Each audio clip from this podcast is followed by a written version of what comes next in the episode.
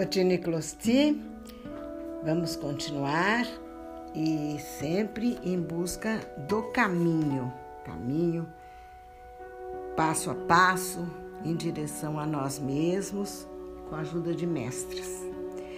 Hoje eu vou tentar entrar o mais rapidamente possível no comentário de algumas lições que a leitura desse livro, O Budista e o Cristão, dos meus amigos de faculdade, o Frei Beto e o Heródoto, me proporcionaram. Algumas belíssimas lições que vêm sempre de encontro àquilo que a minha intuição me faz buscar, de, de verdade. É, quando eu leio algo que alguém disse que toca meu coração, é porque aquele coração já já está pronto, né? Aquela sabedoria interior já foi acionada. A gente sabe quando está vindo, quando algo que se diz vem de encontro ao, a algo que nossa alma ah, procura. E, e, e, a respeito da, da, intuição, é interessante que num certo trecho aqui do, do livro, o Frei Beto conta um, um caos, né? um exemplo, um episódio da própria vida, e ele diz que que ele vivia numa na próximo de uma família a família dele materna é, tinha alguns contatos ainda com o passado né? Do tempo da escravidão assim nesse sentido de que uma das das cozinheiras do avô dele era filha de escravos não que eles tivessem escravos não ela tinha sido filha de escravos. E ela nunca tinha aprendido a ler, mas era uma moça muito inteligente. Você sabe que o Frei Beto é de Minas, né? Na região de Minas eh, ficaram muitos escravos libertos, seus descendentes, e foram começando a, a se inserir na sociedade, trabalhando em casas, em fazendas, e ele teve a oportunidade de conhecer. Mas essas pessoas, elas, elas eram muito próximas de si mesmas, no sentido de conhecimento de é, sinais que a vida manda, que as pessoas emitem. Apesar de, de serem analfabetos, eles decodificam, decodificam muito facilmente o comportamento das pessoas, né? E algo no interior dessas pessoas que aprenderam com os avós, com os bisavós, transmitiram, todos eles foram conhecimentos transmitidos desde os tempos de África, uma intuição que o ser humano mais ligado à ancestralidade tem de forma mais forte. Mas para voltar ao caso que ele contava, ele diz o seguinte, que toda vez que ia alguém, alguma visita na casa do avô, e ela ficava de longe observando, tal, via aquelas pessoas conversando. Depois de um tempo, ela chamava a avó do Beto dizia: Olha, sabe aquela pessoa? Não confia, não. não confia nela, não. Da onde ela tirava isso, ele explica e ele fala que é, com certeza é como se ela lesse no interior das pessoas e pressentisse, captasse algumas mensagens, né?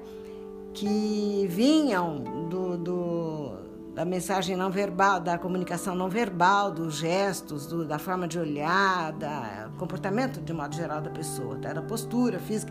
E se vocês querem saber, até a aparência, o rosto de, de cada um de nós tem muito a dizer a respeito da nossa índole e do nosso caráter. Estou falando de tudo isso para vocês saberem que o que está dentro é o que está fora. E o que está fora é o que está dentro. E, como diz o, o Frei Beto, agora é uma frase dele, que eu vou repetir: a intuição é irmã gêmea da inteligência. Esta opera na mente, aquela no plexo solar. Fecha aspas aqui, porque ele contou esse caso para mostrar que não precisa ser uh, estudado e ninguém precisa ser doutor em psicologia por exemplo, porque existem canais não verbais de comunicação que sempre revelam o que não é tão evidente. Ah, assim, é, apenas pela linguagem, né, por aquilo que se, que se diz. intuição é muito importante e a gente só consegue ouvir a nossa própria intuição se a gente tiver em contato direto com o nosso self, com o nosso ser mais profundo, com o nosso ser verdadeiro, o nosso real eu, né? E não com aquela imagem construída muitas vezes com um personagem que sem querer a gente constrói. Até achando, pensando inadvertidamente, que um personagem X ou Y vai agradar a fulano, ciclano, beltrano ou ao a sociedade como um todo onde a gente vive. Muita atenção com isso, né?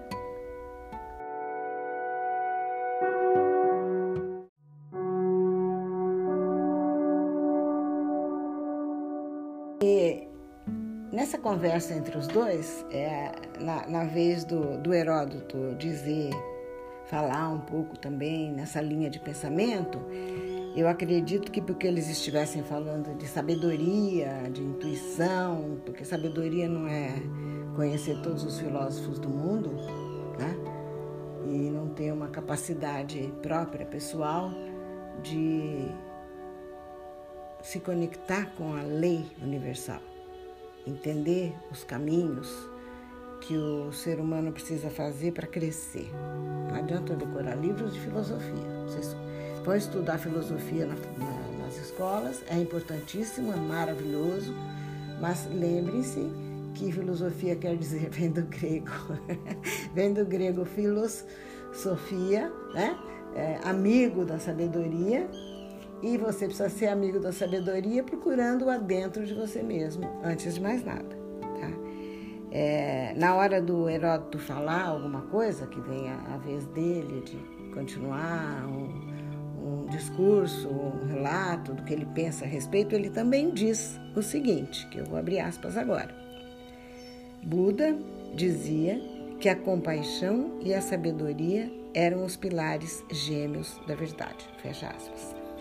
Como o Frei Beto fala do cristianismo, dos ensinamentos de Jesus, e como o, o Heródoto fala do budismo, eu li o trecho todo conforme está aqui nesse livro precioso. Então vocês vejam, sabedoria e compaixão são os pilares gêmeos da verdade. É muito interessante, eu acho que tem a ver com amor pela vida, pelas leis do universo e com cooperação e com amor ao próximo e com todas essas coisas que a gente fala, repete e enfatiza a cada momento. Inclusive, ainda é, o, o Heródoto diz num certo momento aquilo que a avó de vocês gosta de repetir muitas e muitas vezes, que é o conhece a ti mesmo, dito por Sócrates, mas que também Buda é, disse Segundo Heródoto, o primeiro ensinamento de Buda foi: conhece-te a ti mesmo. E é, e é, muito interessante que, num certo trecho aqui, um pouco mais adiante, o Heródoto vai dizer um pouco da experiência dele quando começou no budismo. Aliás, ele fala também, menciona aqui um, um, um superior, né, que explicou é, algo da doutrina do budismo que tinha sido traduzido do japonês para o português pelo monge Ricardo Mário Gonçalves. A avó de vocês também conheceu esse monge, Ricardo Mário Gonçalves. Só por curiosidade, para você ver que eu sei, para vocês verem que eu sei muito bem de quem eu estou falando, da, da, do empenho com que essas pessoas trabalharam uh, seu conhecimento nessa direção e agora escreveram esse livro. Então, é, abrindo aspas, né? Para eu contar o relato que o Heródoto fez do momento em que ele descobriu uma coisa bem interessante. Abre aspas. A cerimônia terminou e enquanto tomávamos um ban chá, perguntei: O que vou ler? Não existe algo como um catecismo? Não tem uma biblioteca? Disseram que não. E como vou aprender? Insisti. Por intuição, me responderam. Como assim por intuição? O Zen budismo não se transmite oralmente.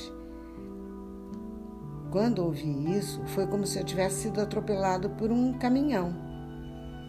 Como é que eu vou aprender algo que não é transmitido oralmente? No sábado seguinte, lá estava eu de novo.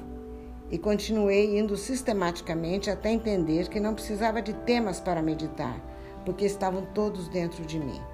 Que ninguém precisava me ensinar nada, porque o budismo parte do princípio de que todas as sabedorias já estão dentro do ser humano, apenas precisamos tomar conhecimento da sua existência. E assim foi a minha tribulada entrada para o budismo. Fecha aspas.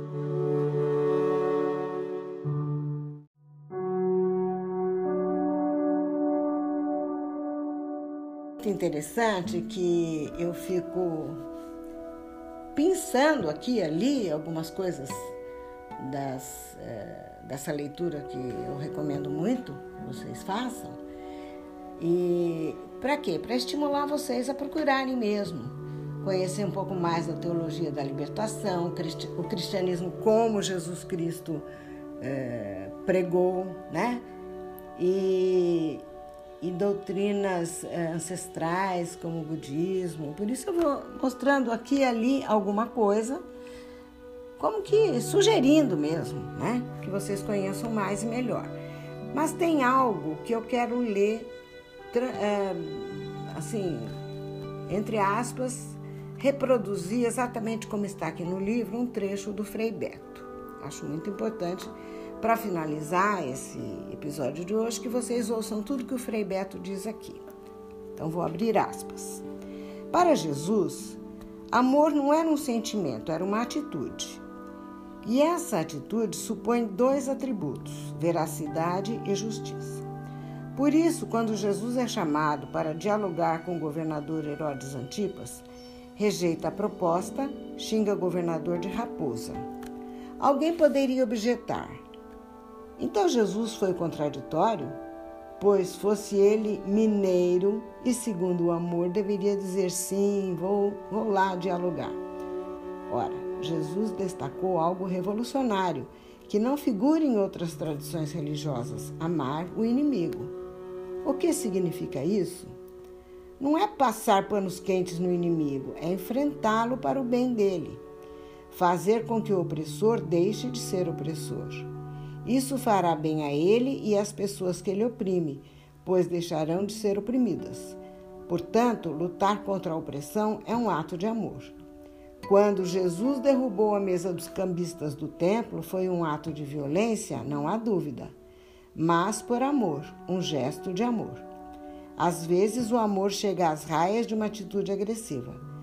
Para mostrar que a casa de Deus não pode ser profanada, Jesus não chicoteou os cambistas, chicoteou as mesas, derrubou-as, não agrediu fisicamente nenhum cambista. Feche aspas. Eu uh, vejo que na sequência aqui ele fala muito da mercantilização da religião, né? Padres e pastores anunciando que Jesus é o caminho, mas cobram um pedágio, enfim, há muita coisa, gente. Vocês precisam ler eu tenho aqui a edição, já falei, da editora Fontanar e, repito, Heródoto Barbeiro e Frei Beto, budista e cristão, um diálogo pertinente. A gente precisa manter esse diálogo íntimo sempre, ouvir os mais conhecedores do assunto e ter em mente sempre que o que deve nos nortear é o sentido de compaixão e a busca de sabedoria. Eu não vou continuar porque é muito conteúdo para que eu possa é, trabalhar todo ele num, num único episódio. Eu quero que vocês tenham tempo para assimilar, para processar, para pensar, para, quem sabe, conhecer um pouco mais de Frei Beto e de Heródoto Barbeiro, até que a gente volte a conversar sobre isso.